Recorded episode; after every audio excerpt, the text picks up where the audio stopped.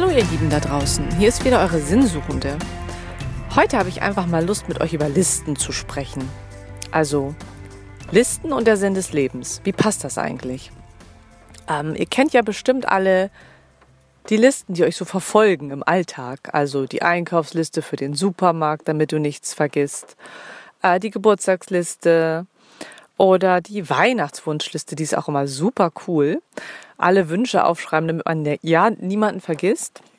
Und das macht man dann immer rechtzeitig vor Weihnachten, so einen Monat vorher. Äh, und dann gibt's diese tollen To-Do-Listen. Davon habe ich auch immer eine irgendwo rumliegen. Das kennt ihr vielleicht.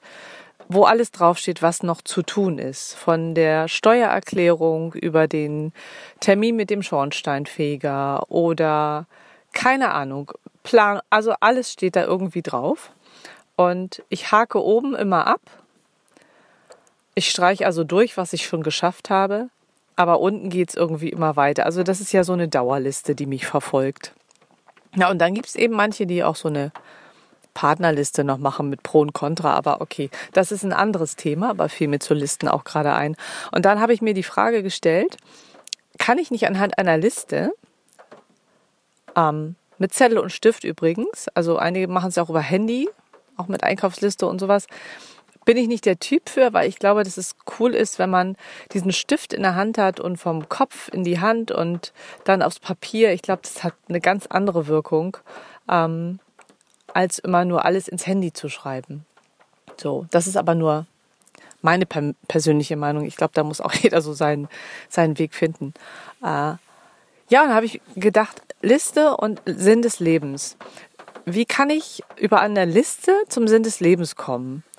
Und da gibt es ja bestimmt viele Ideen. Also meine Idee wäre, äh, im Schritt eins vielleicht alles aufzuschreiben, was ich gerne mache. Denn Sinn des Lebens oder Lebensaufgabe klingt ja für mich total positiv. Das muss ja irgendwas sein, was mir unheimlich viel Spaß macht und mir Kraft gibt und mir Energie gibt und ähm, mich so strahlend durch den Tag laufen lässt und sagt, ja, jetzt kann ich wieder meiner Lebensaufgabe nachgehen und egal wie spät es ist, ich mache das so lange, ja, bis ich tot umfall irgendwann. Also was ganz, ganz Positives mit viel Energie und äh, viel Tatendrang und Lust aufs Leben. So, das ist ja für mich Sinn des Lebens.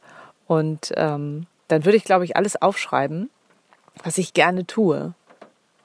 Und da gibt's ja viel. Also jeder tut ja irgendwie, was weiß ich, kochen oder backen. Betrifft mich jetzt nicht so, aber so als Anregung oder im Garten pitchern.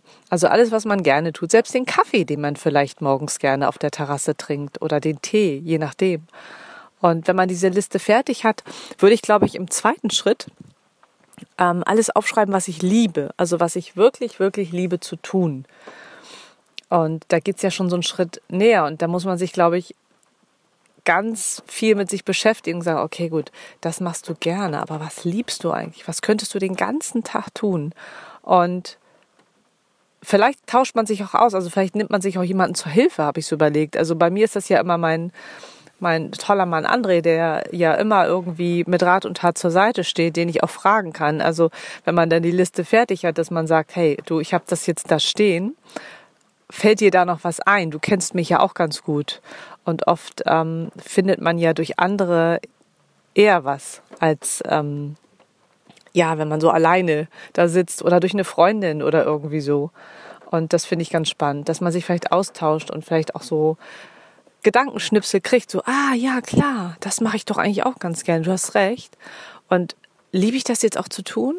Und wenn man diese, was ich wirklich liebe, Liste fertig habe, dann, glaube ich, geht es ins Eingemachte, je nachdem, wie viel du drauf stehen hast, dass du dem so eine Nummer gibst, dass du sagst, Platz eins ist das, Platz zwei ist das, Platz drei, Platz vier, je nachdem. Vielleicht ist es auch gar nicht so viel, was einem da einfällt.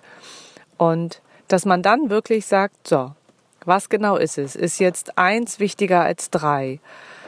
Streichen. Und ich glaube, das auszusortieren, dass man am Ende so eine Art Priorität zu setzen, dass man am Ende nur noch eine Sache hat oder vielleicht auch zwei die kann man ja vielleicht miteinander verbinden, ähm, um dann zu sagen, hey, ist das jetzt der Lebenssinn?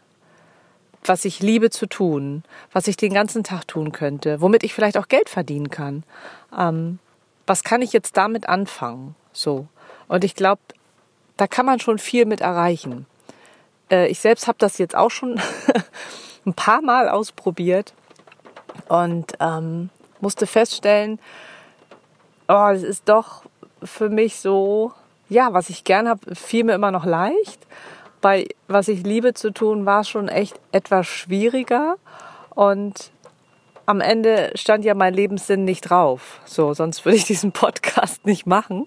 Ähm, aber ich habe so viel über mich gelernt, dass ich denke, okay, gut, das ist es zumindest nicht. Aber was ist es dann? Wie ist das mit euch? Habt ihr das auch schon mal gemacht? Also finde ich ja mal ganz spannend zu wissen. Oder habt ihr andere Ideen? Also Liste und Lebenssinn, dass man das vielleicht anders aufzeigt. Nicht mit gerne und lieben und Priorität. Vielleicht gibt es auch eine, einen anderen Weg. Aber ich fand die Idee ganz spannend, weil unser Leben ja irgendwie mit ganz vielen Listen bestimmt ist. Und also zumindest meins. Ich habe viele Listen in meinem Leben. Und ja, das würde ich super finden, da von euch zu hören, wie ihr das seht, ähm, ob ihr das schon mal gemacht habt ähm, oder ob ihr sagt, pff, kann ich mir gar nicht vorstellen. Einfach mal so rumspinnen ist, glaube ich, auch mal ganz schön. Ja, da freue ich mich auf euch und wünsche euch einen wunderschönen Tag. Hier regnet es leider wieder, aber vielleicht ist es auch immer ein Zeichen, wenn ich Podcast mache, dann regnet es. Ich wünsche euch trotzdem einen wunderschönen Tag und alles Liebe. Bis bald, eure Katja.